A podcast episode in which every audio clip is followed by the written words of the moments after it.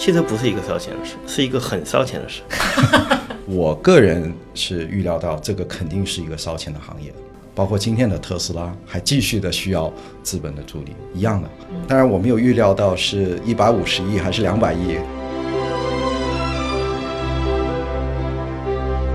汽车人教我说，这个汽车是工业制造的皇冠，它是唯一一个供应零配件过一万个，且年销量要过一百万的唯一的一个工业产品。像智能汽车更复杂，还加了一个要过一亿行代码。绝对不应该是把汽油汽车电动化，然后重新造一个很传统的一个新的电动汽车整车厂。我觉得那真没有意义，一定要做大量的创新。嗨，各位听众朋友们，大家好，欢迎收听本期的创业内幕，我是主持人丽丽。这是一档由 GGV 纪元资本发起的访谈节目，旨在为中国的听众提供更具专业视角的创业话题沙龙。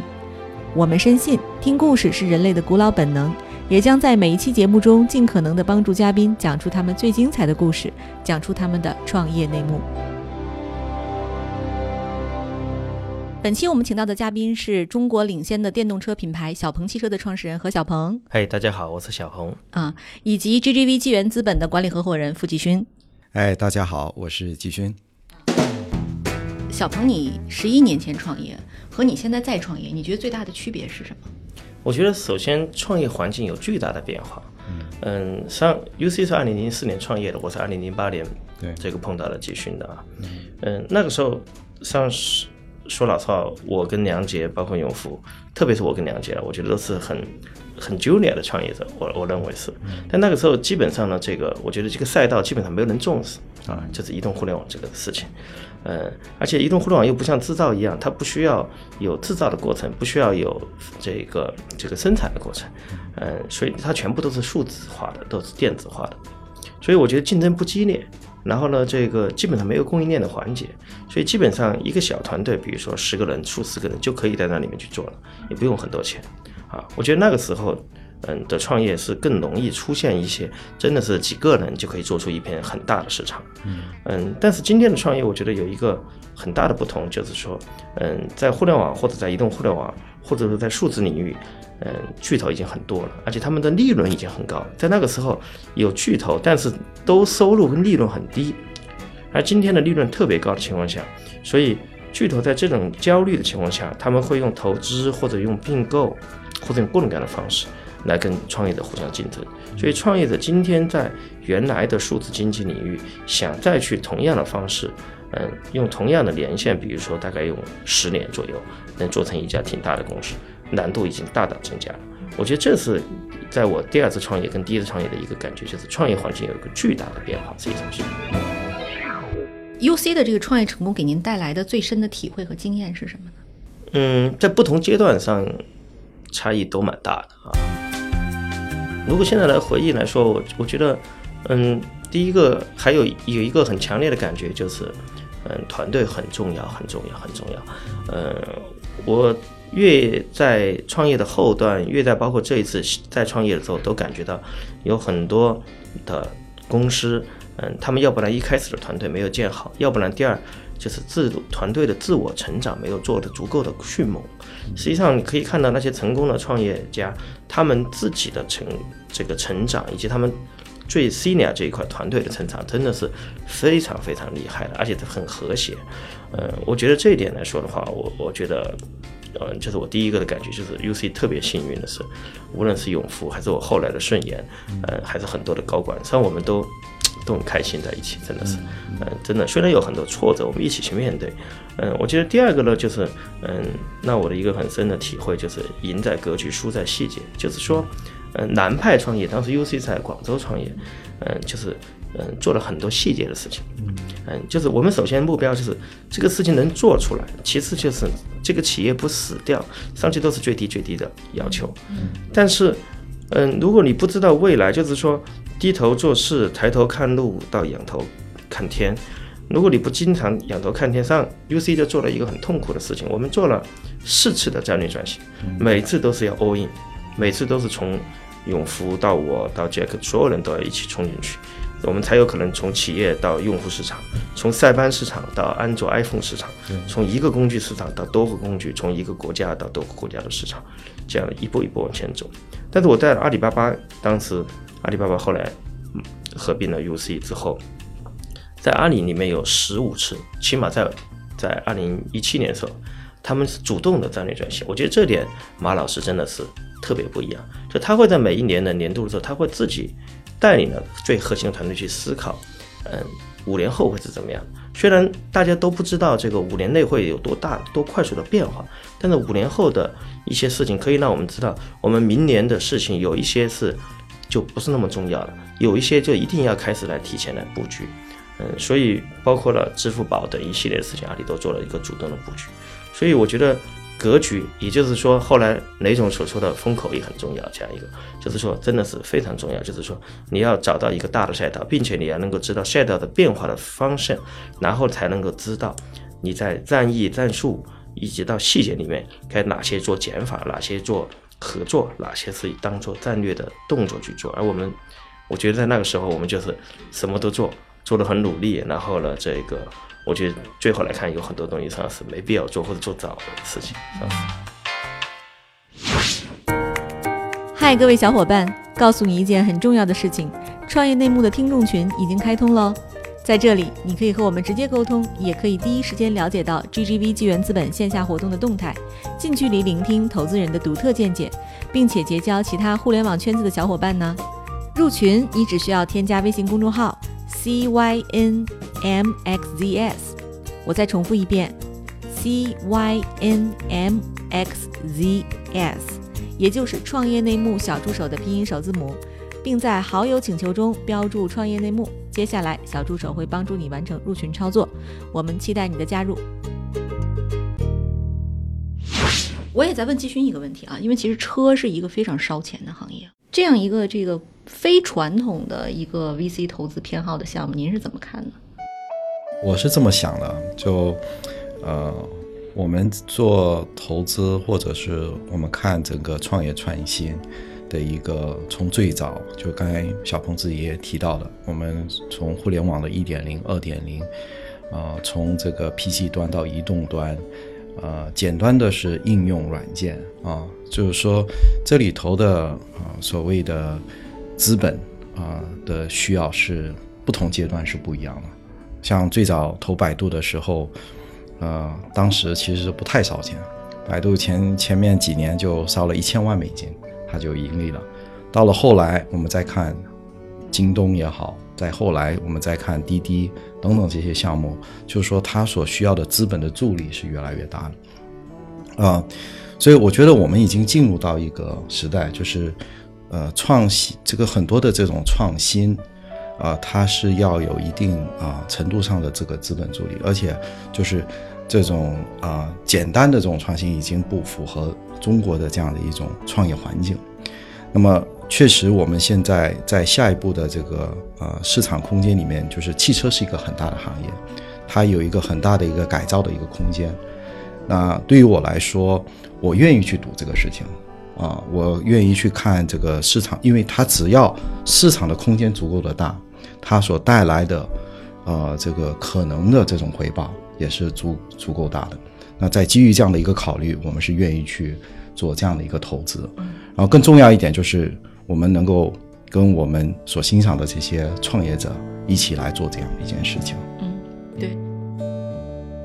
小鹏，你觉得这个，呃，我刚才提的这个是不是一个伪命题？汽车是不是一个烧钱的事儿？汽车不是一个烧钱的事，是一个很烧钱的事。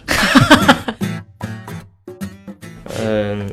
对，以前汽车人教我说，这个汽车是工业制造的皇冠啊，这个它是唯一一个嗯供应零配件过一万个，且年销量要过一百万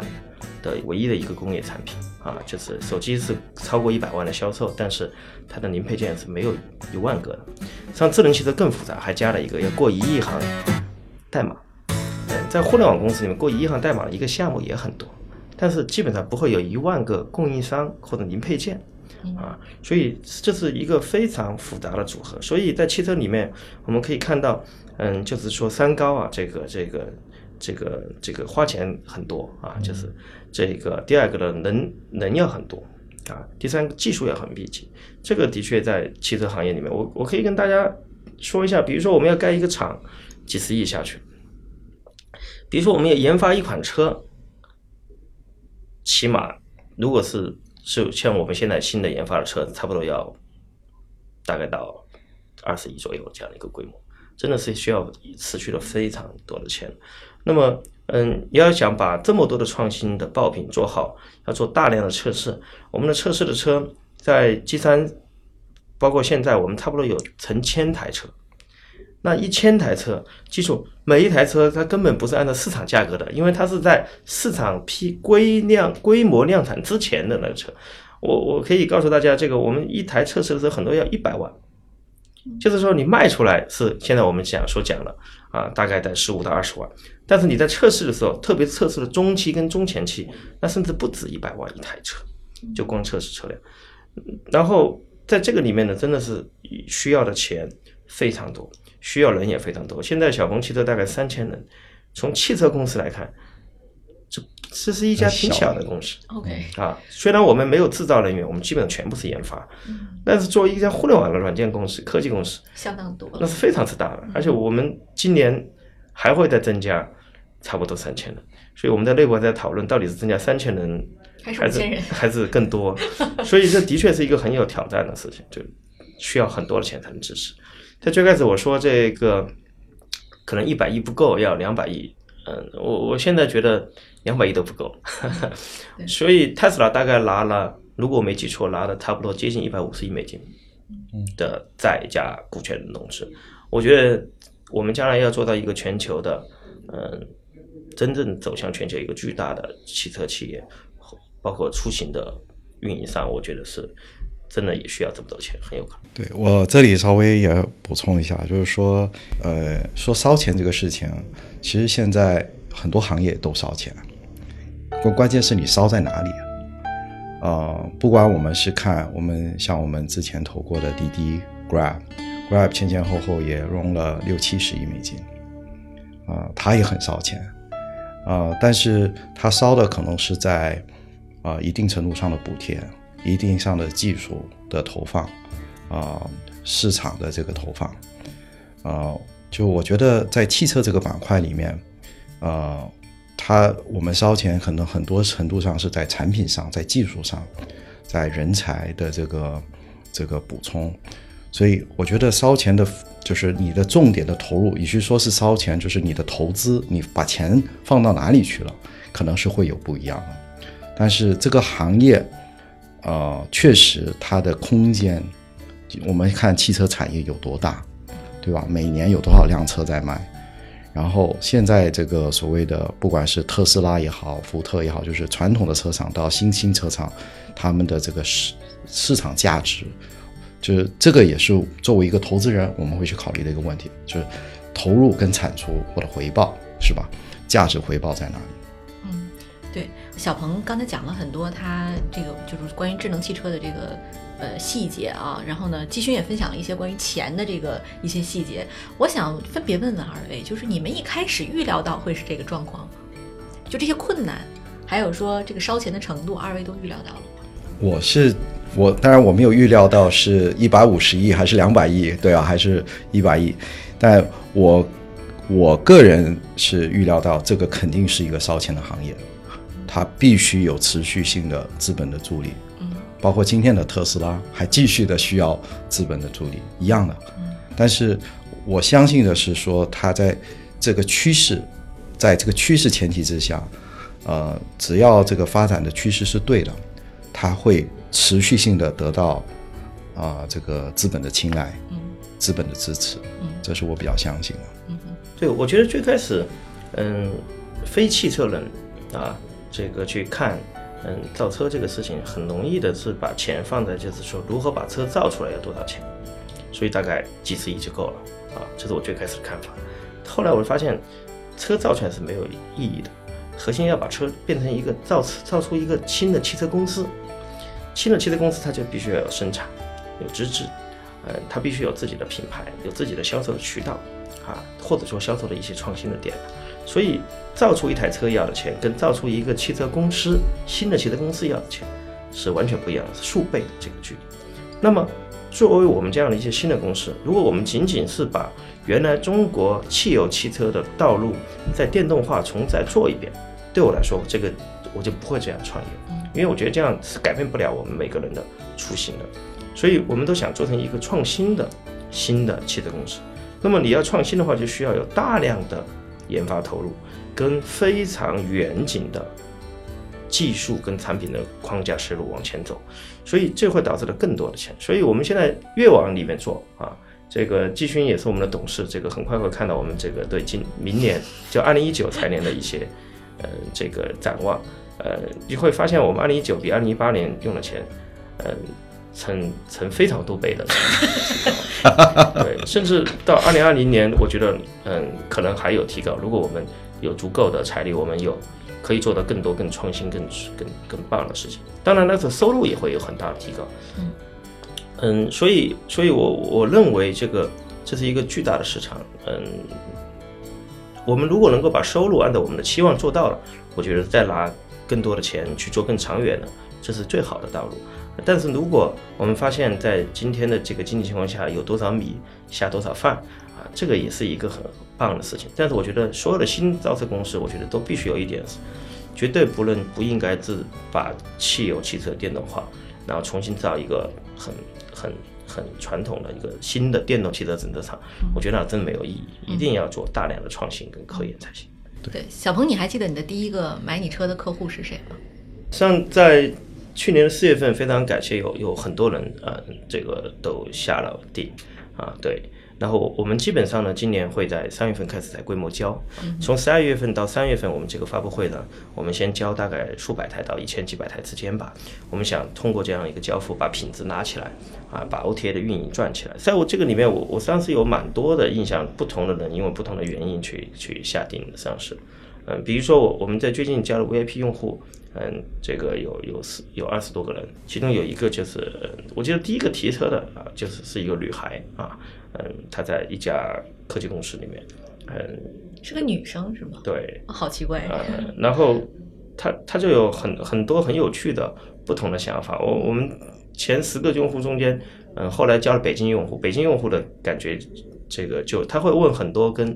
续航、跟寒冷情况下的各种各样的问题，所以他们所问到的问题、所关注的方向，真的给我们很多在原来。把这个车做出来，如何做得更好？里面的很多的数据，我们会不断的积累。实际上，这都是一个很很好的一个过程的，实际上是。嗯，对。小鹏，你的那个在做小鹏汽车的时候，你遇到的第一个你觉得你解决不了的困难是什么？你当时遇到这事儿，你就我解决不了了。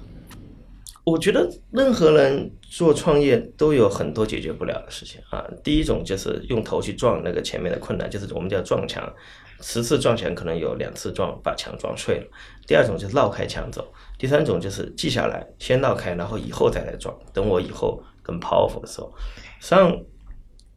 在汽车行业里面有无数的困难啊。所以汽车里面有一个叫叫做后悔的哲学，就是永远在后悔。就是假设我到了一年半前，我这个产品还有哪几个小点可以做？那我可以跟大家说一下这个，嗯，我们有一个把手，那个把手我觉得做的让我不足够的舒适，就是摸起来。那我想让他们改。实际上，在互联网里面，如果我觉得有这样一个用户体验，我是很快改的。今天提了，明天就可以改，后天测了，后天就升级了。然后他们评估完之后说，九个月五百万重新开模，两层供应商有有五六个供应商要去谈，然后他们才能把这么小的一个体验改掉它，而且还要做好几个标的啊的测试。所以在硬件领域上是是蛮痛苦的一个事情。就是你曾经说过，你给自己定了一个目标，四十岁财务自由，但其实你三十六岁就已经自由了。那在这个过程里，在你在就做小鹏之前的这一段时间，你有没有迷茫过？迷茫过挺久，这个最后被那个坏人把我从迷茫中间拯救出来了。对，嗯，我记得我在嗯二零一四年底跟二零一五年参加阿里巴巴总裁会嗯的时候，嗯，当时。嗯，这个每个人都会讲一两分钟自己最近的感悟。我我就曾经讲过一次，我说我说我最近有这个中年危机啊，中年焦虑，好像好像是这样说的。然后他们就很惊讶，因为好像我是里面最小那个哥们儿，然后他们就问我多大了啊？嗯，我觉得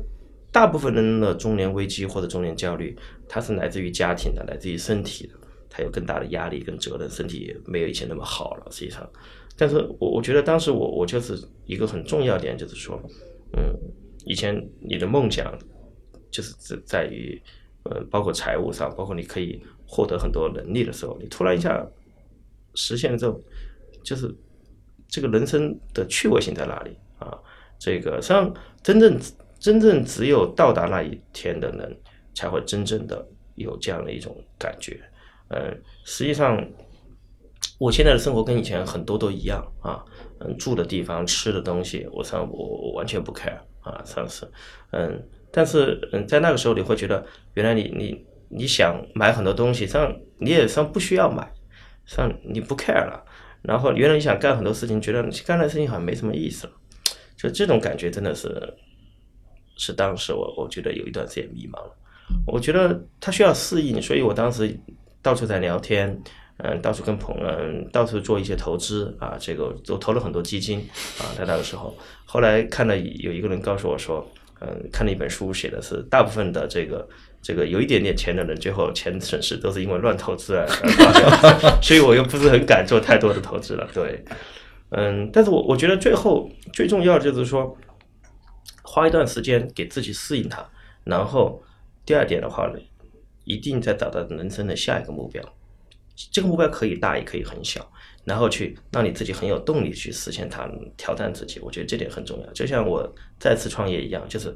重新挑战一次自己，全全部 all in，不拿工资，然后把自己钱投进去，把自己的时间、把自己的名字，呃，把自己的朋友圈全部都赌进去。我觉得这就是给自己的突破迷茫期的一个方法。嗯，我我这里问一个问题啊，就是小朋友，因为我记得当时。呃，鼓励你出来做的时候，你就走访了很多的朋友啊，包括很多行业的这些呃这些专家。当时你聊完以后，你给我说你有更强的这种敬畏之心，然后你投身到里面去以后，你说说你现在你这个敬畏之心是怎么样的一个变化？然后你面对的挑战会是什么？比如说我当时。去请教哪种，因为哪种从互联网到硬件做小米手机，对，嗯，他给我建议，第一个就是做硬件要平衡，啊，做互联网软件往往追求极致、极速、极致的用户体验、极致的变化效率，嗯，但硬件没有办法做到，啊，因为你做了一个决定可能关系到很多很多的供应链合作伙伴，对，啊，那么要平衡，那当时我听得懂，但是我我我悟不深，啊。所以，所以到了这个里面之后，才发现有很多的平衡太太重要了。比如说，我我举一个例子，小鹏汽车的第一代汽车是没有交付给外部用户的，就是我们在去年年初交付给内部用户。嗯，因为对我来看的话，没有人能够把第一款车做的品质很好，所以我们给多一年的时间。但是如果我们第二代车也是交付给内部用户，不去对外真正的销售的话，那小鹏汽车就就活不下去了。为什么？不是因为你没有钱，不是因为你没有人，你，是所有供应商都都痛苦死了。对，因为你有几百家供应商，几百家供应商下面也有几百家、几千家供应商，他们会觉得，嗯，这个你一直都不规模量产了，我一直你虽然给我研发费，但研发费不是一个供应商的核心的东西。所以对平衡有很多的思考会会不一样啊，实际上是。那第二个的平衡呢，就是说。嗯，像这个雷总没有说，但是我相信他也碰到，就是说，嗯，以前我们的互联网上跨空间、跨时间上比较简单的，因为我们没有物流，嗯，我们对于广东的用户跟对于北京的用户上没什么理论上的差异，嗯，但在汽车领域就特别特别多，每一个省、每一个市、每一个区、每一家店和每一个个体都不一样，那么。在这个里面，如何把空间、时间的体系全部都组织起来啊？能够开多少家店？能够在哪里出多少台车？物流怎么去安排？这个里面的复杂度，一旦你出错，嗯，非常的痛苦，嗯啊，成本、时间，这全部都是。所以，所以它很难像这个互联网一样，就是说有一个团队就把呃很小，他就把数据做好了啊，有很多用户，他的商业化、他的文化、他的中后台完全可以不用搭理，因为 don't care。但汽车就不一样，汽车没有体体系的平衡，没有产品的平衡，嗯，这你是不可能把这个事情做好的。啊，只追求极致，最后会把就是创业者会把这个企业带到坑里面去。我接触了挺多嗯互联网人转型做硬件的，我发现他们都有很多的点，太过认为那个那是一个痛点，或者是一个可以破局的点，然后他们真正一做进去，发现痛点做不痛，破局点破不动，然后最后就发现了无数的困难和问题。所以在最开始，你就算觉得它有问题，有很多时候先 follow 它，做一到两次，你才知道你的想法可能是哪些做得动的，哪些是做不动的，他的想法哪些是可以改的，哪些是不应该去调整的。所以我觉得是在这个里面需要很多的时间冲到一线去，也需要一些钱去 testing 这样的一个过程。非常好。好，谢谢大家收听本期的创业内幕，我们下期再见。